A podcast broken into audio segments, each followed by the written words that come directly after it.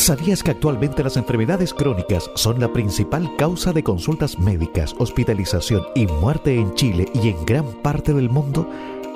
Así es, lamentablemente esta situación se debe al deterioro de los estilos de vida, especialmente por la alimentación poco saludable y sedentarismo, junto a la mayor expectativa de vida de las personas. La última encuesta nacional de salud mostró que casi la mitad de los chilenos tiene riesgo cardiovascular moderado o alto y un aumento en las enfermedades crónicas como hipertensión arterial, diabetes y sobrepeso. Por esta razón, el Centro Avanzado de Enfermedades Crónicas ACTIS, junto a Radio Atractiva FM Los Lagos, invita a toda la comunidad a revertir estas estadísticas, incorporar en nuestra vida los hábitos saludables y ser embajadores de una vejez saludable. Todas y todos podemos contribuir a prevenir las enfermedades crónicas.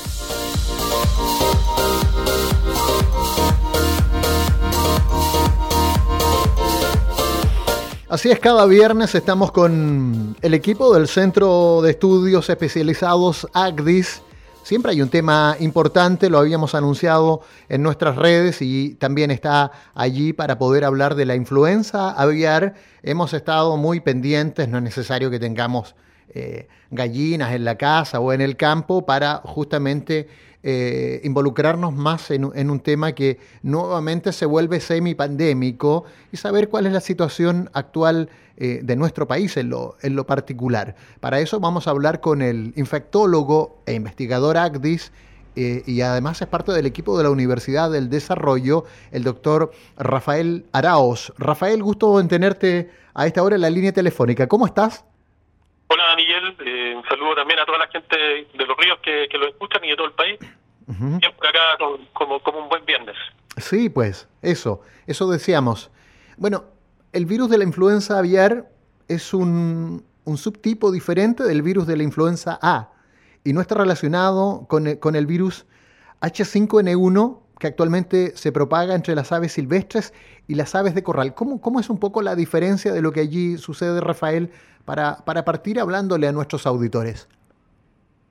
Bueno, yo le, yo le diría a, a todos los auditores, ¿cierto? Que, que eh, como para, para simplificar el mensaje, esto es igual que, la influenza que tenemos en humanos, pero es una influenza que está restringida eh, en general a aves, ¿ya? Eh, tiene la capacidad de transmitirse de aves silvestres a, a, aves de corral y también a otros, a otros animales, eventualmente mamíferos, pero lo normal es que esto circule en aves, tenga poco contacto con el ser humano y cause poca enfermedad. El, problema que tenemos es que cada cierto tiempo se generan eh, aumentos de casos o brotes, como le llamamos nosotros, mm. en distintas eh, zonas del, del mundo. Eh, y en esas zonas donde se producen estos aumentos de casos y aumenta la, la, el contacto cierto de, de, animales enfermos o aves enfermas con seres humanos, podemos tener ocasionalmente casos en humanos. Y esos casos mm. en humanos son casos en general graves. Por lo tanto, si bien son eventos poco frecuentes, son de importancia a salud pública porque el caso en sí mismo es un caso grave. Sí. Allí el contagio, eh, eh, primero señalar porque había una, una especie de, de, información dando vuelta de que ya habría un segundo caso de, humanos contagiados eh, y después entiendo que no es tan efectivo y que, y, que hay que descartarlo de plano, ¿cierto, Rafael? Sí, por ahora, por ahora la información oficial del Ministerio muy actualizada es que el caso no se había confirmado por lo tanto hemos tenido solamente un caso en el país y de nuevo, aunque hubiera un segundo caso, eh, no estamos en una situación similar a la del COVID. Esto no es una enfermedad que se transmita persona a persona en forma eficiente, eh, lo cual no le quita gravedad a los casos, porque son casos que cuando ocurren son graves, pero por ahora no hay un riesgo inminente de que esto se convierta eh, en una pandemia por transmisión persona a persona. Entonces, por ahora el cuidado es más bien individual, es decir, cada persona tiene un riesgo particular de que le dé influenza aviar si es que está en contacto con eh, aves o animales que estén enfermos. Por lo tanto, aquí es más bien el cuidado con cierto con, con las actividades al aire libre, con el outdoors, con, con, estar en contacto con animales y el riesgo individual, que es una cosa más de salud pública, así como de contagio y transmisión persona a persona. Sí. Bueno, acá en el sur, donde estamos, como decías, en la región de los, de los ríos, obviamente em, hay, hay, mucha ruralidad y el contacto con aves de, de corral, de crianza, es, es, es, efectivo. Yo creo que eh, el mismo propietario de, de aves se dará cuenta cuando alguna de ellas está en una condición más enferma, ¿cierto? Eso para, para, un poco establecer también un parámetro de qué es lo que estamos mirando y qué es lo que no, y cómo detectamos este, simplemente al, al, al, buen ojo y, y, de qué es lo que podría ser un ave contagiada. Bueno, Miguel, tú, tú lo dijiste muy bien. Eh, efectivamente, en las zonas donde hay eh, tradición de contacto con aves de corral, la gente en general sabe cuando, cuando la ave está enferma. Entonces, mm. eh, la influenza aviar no da ninguna cosa característica distinta en los animales, por lo tanto, ante la sospecha de un animal enfermo, que se actúe raro, se comporte extraño, tenga alguna zona del cuerpo más inflamada, etcétera, lo que hay que hacer es, cierto, ojalá avisar al SAC, eh, sobre todo si uno encuentra el animal ya eh, agonizando o francamente muerto sin una causa.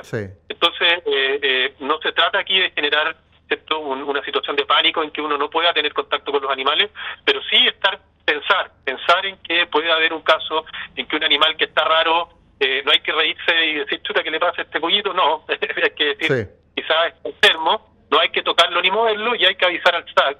Yo acá me preparé para la entrevista y tengo, es súper fácil encontrar el folleto del SAC donde sale como la, que está muy bueno todo esto, está muy concreto, eh, donde dice qué es lo que hay que hacer, pero pero el, el, ¿cómo se llama? El, teléfono que, que, uno puede llamar y que está disponible, se los puedo mencionar. Sí, adelante.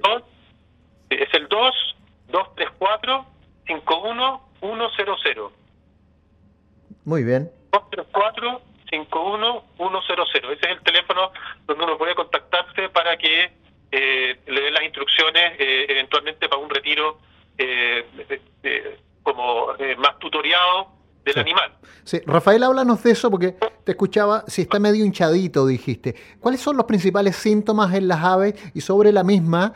es si el animal está, si no alcanzo a detectarlo o observarlo con, con un comportamiento enfermizo, también tengo riesgo de enfermarme si, si recién se hace contagiado a diferencia de un ave moribunda, como también lo señalaste en esos términos, claramente hay, hay, hay varios días de, diferencia. Eh, claro, o sea, yo creo que acá en, el fondo el, concepto es como eh, estar atento, ¿cierto? Y estar atento y mm. tener un umbral, un umbral, un límite bajo de sospecha. ¿Por qué? Porque como les decía, los síntomas de la enfermedad en los animales no necesariamente van a ser categóricos o van a ser característicos. Entonces, si uno ve un animal con un comportamiento extraño, ¿cierto? O un ave con un comportamiento extraño, eh, que puede tener una, eh, puede estar caminando torpe, eh, puede tener cierto cierta dificultad o, sonidos extraños al respirar, que tenga cierta inflazón cerca de las vías respiratorias o en sus ojos, y que esté, bueno, signo más avanzado de enfermedad, que no se pueda mover, etcétera, hay que, en ese momento, ojalá si uno tiene dudas, llamar al SAC ¿Hay inflamación? ¿Hay inflamación en el cuerpo? ¿Te entendí algo de eso? No, inflamación más, más que inflamación no se ve porque en el fondo el pelaje no nos permite ver, pero sí que, por ejemplo, puedan haber signos de edema o de, o de aumento de volumen en, las zonas cercanas a la vía respiratoria. pero de nuevo, o sea, más que, más que estar buscando signos así específicos de la enfermedad, es más bien reconocer un animal que se comporta en forma bizarra, que no es lo habitual. En ese caso, eh, es mejor avisar ponerse una mascarilla si uno está obligado a mantenerse en contacto con el animal, porque esto es una influenza, por lo tanto el contagio por gotitas es importante, y eh, eh, asesorarse directamente con los expertos que en Chile afortunadamente tenemos y son la gente del SAC. Sí. Como es vía oral o vía respiratoria, eso te iba a preguntar, ¿cómo se propaga la gripe aviar? ¿Solamente vía, vía respiratoria por gotitas? contacto y gotitas. O sea, en el fondo, eh, casi todos los virus que se, que se, que se propagan por, por gotitas también es por, por contacto. O sea, aquí en general se requiere un contacto cercano con el animal. En el fondo no es, no es de nuevo, esto no es el sarampión o la tuberculosis o el mismo COVID, en que, en que la, transmisión es muy eficiente por la vía aérea. Aquí en realidad es eh, el contacto cercano con el animal, cosa que uno pueda, eh, ¿cierto? ya sea eh, eh, tocando superficies contaminadas, contaminarse en forma secundaria, o bien por la inhalación de gotitas que son más grandes y que eso en general tiene que estar cerca de la fuente infecciosa. Por lo tanto, eh, eh, lo que hay que evitar es el contacto directo, cercano, prolongado, y, y en caso que no se pueda evitar, hacerlo con precauciones de contacto y de, y de gotitas, que usar mascarilla y eventualmente guantes. Sí. Estamos con Rafael Araos, el doctor Rafael Araos, que es infectólogo, investigador ACDIS y de la Universidad del Desarrollo. Rafael, eh, hagamos un poco de, diagnóstico global. Eh, te quiero preguntar eso. ¿Cuál es la situación actual de la gripe aviar en nuestro país? Bueno, eh, tenemos una situación en que hay circulación del virus H5N1, que es el más el que predomina en casi todas partes del mundo. Mm. Hay otros tipos de influencias aviar que están sonando y que están eh, de alguna manera siendo reportados, pero en lugares muy particulares. En China, por ahora no hay un riesgo eh, inminente de que tengamos otros tipos de influencias aviar en Chile. Eh, y ese virus circula actualmente en aves silvestres, en aves de corral y ha sido también encontrado en algunos animales ya más grandes y, y mamíferos. Entonces, eso significa que hay un riesgo es difícil de, decir cuál es este riesgo, si es, pero hay un existe un riesgo al menos leve de que tengamos eh, casos secundarios en las personas. Por, por ahora ha habido solamente uno, pero el hecho que haya en Antofagasta nos dice que efectivamente este es un riesgo real eh, y considerando que es una enfermedad que puede ser grave en un número importante de los casos, eh, debemos tener un umbral bajo para sospecharlo y para actuar. Sí, el de Antofagasta. ¿Y hay alguna visión? Porque eh, eh, ¿hay alguna mirada particular allí que, además que sea solo un caso, eh, tuvo que ver con qué? Con que la debe haber sido un pato doméstico, una, un ave doméstica, que la persona tenía contacto casi como de mascota con, con, el, con el animal, con el ave infectada, este Rafael. Bueno, todavía ahí hay una investigación epidemiológica que, que bien importante que se, que se desarrolle en forma completa para poder eh, eh, comprender bien cuáles fueron los casos que, mm. determinaron si es posible, pero pero en el fondo lo que está claro es que en este caso, y eso es súper importante decirlo, es un caso eh, en que el antecedente de contacto con animales de riesgo o aves de riesgo existía, mm. por lo tanto no hay una alerta de que esto pudiera ser una enfermedad transmitida persona a persona, que es lo que más a uno le preocupa. Por lo tanto, por ahora sigue siendo restringido a casos por contactos con animales o aves enfermas y eso se enmarca dentro de lo que es lo habitual para este tipo de influenza. O sea, no hay banderas rojas que nos dijera que esto va a empezar a ponerse eh, más transmisible entre personas. ¿Esto es pandemia en las aves? ¿Se, puede hablar, se puede usar ese, ese concepto que lo verbalizamos tanto eh, con el tema del COVID-19? ¿Hay pandemia de, de gripe aviar? Claro, o sea, uno podría hablar de, de, pandemia, ¿cierto? En general son términos que, que, uno no los acuña, los acuñan los organismos internacionales mm. porque significan una serie de medidas adicionales que se toman, pero en el fondo sí uno puede decir que está en al menos, ¿cierto?, eh, eh, tres continentes eh, y eso ya habla de una diseminación global, al menos para el virus H5N1, que es el que está circulando en Estados Unidos hace cerca de un año. Eh, y que ya tenemos acá, ¿cierto?, eh, circulando eh, también ya hace más de un, de, un, par de meses. Por lo tanto, se espera que, que, esto siga estando presente y tenemos que empezar a acostumbrarnos a tener una visión, ¿cierto?, como uno está acostumbrado a cuidarse, lavarse las manos, ¿cierto?, para evitar enfermedades transmitidas por alimentos, a ponerse mascarilla ahora cuando uno está con síntomas respiratorios, uno quiere evitar cierto riesgo de contagiarse COVID o influenza. Acá también tenemos que eh, meter en nuestro, sobre todo, por ejemplo, la gente en el, en, el sur de Chile, particularmente en la región de los ríos, que sabe, ¿cierto?, que hay un riesgo basal existente siempre de antivirus. Mm. Acá tenemos que empezar a acostumbrarnos a que también eh, podría eh, haber un riesgo de influenza aviar, y eso significa que no hay que volverse loco, pero sí estar atento a que si uno ve un pajarito enfermo, mm. un pajarito muerto, no hay que acercarse con los niños y mostrarlo, sino que hay que tomar medidas más, eh, más, más especiales, ¿cierto? Sí. Sí, básicamente, o sea, e, entonces la gripe aviar perfectamente podría eh, haber llegado para quedarse también, así como ha sucedido con, con muchas influencias, con muchas influencias. Sí. Em, ¿Es así, cierto, Rafael? Eh, o sea, la duración de los brotes va a depender mucho de la capacidad del control que tengamos, eh, pero, pero una vez que hay casos y que hay una, una diseminación importante, es difícil sacarlo un día para otro.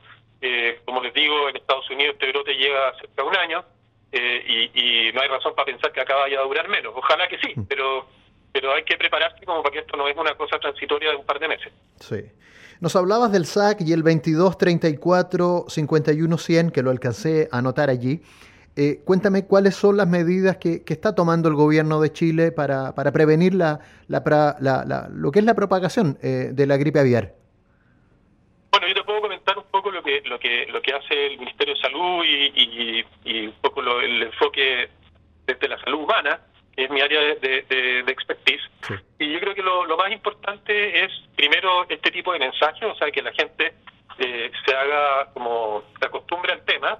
En segundo lugar, la gente eh, que tiene que vacunarse influenza tiene que vacunarse y además el gobierno está haciendo un esfuerzo importante por vacunar contra influenza normal mm. Eh, a las personas que tienen más riesgo de contacto, eh, por ejemplo, contacto laboral, ¿cierto?, con, con aves de corral eh, y otro tipo de, exposiciones de riesgo, porque si bien la, la vacuna influenza normal no protege contra esta influenza aviar, sí protege contra la influenza normal y eso hace que si alguien llegase a tener influenza aviar, no tenga al mismo tiempo influenza humana, mm. porque esas combinaciones a veces son las que hacen que, se produzcan las recombinaciones de virus y se genere un virus transmisible. Entonces se está vacunando a la población de riesgo y aparte existe un stock de antivirales que pueden ser, usados en casos de influenza aviar para disminuir su severidad.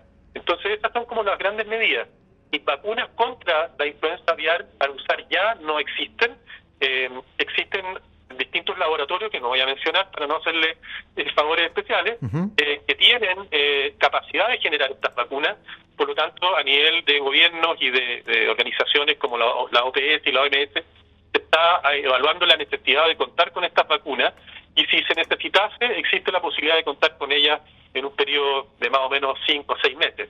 Por lo tanto, eventualmente, si esto se convierte en un problema más persistente, también vamos a ser capaces de rápidamente tener vacunas eh, así que también eh, en ese sentido eh, hay un escenario que, que, debiera ser de un control adecuado de, de, los casos y los eventuales que, como problemas que vamos a tener en el futuro. Entonces yo creo que eso es lo más importante a nivel del Ministerio de Salud. Hay protocolos, hay capacidad diagnóstica. Los centros de salud saben cómo hacerlo. Cuando has hablado, Rafael, perdona que te interrumpa, de antivirales, ¿basta con la, con, la, vacuna antiinfluenza o, estamos hablando de otros tipos de medicamentos, para que la gente también se forme una idea y si va a acudir al médico, obviamente poder este, que se lo receten o decirle, sabe que yo vivo en el sector rural y me gustaría, eh, eh, eh, un, poco la preocupación que, y, en, el, y, en, la, en la preocupación que debemos tener también desde lo doméstico.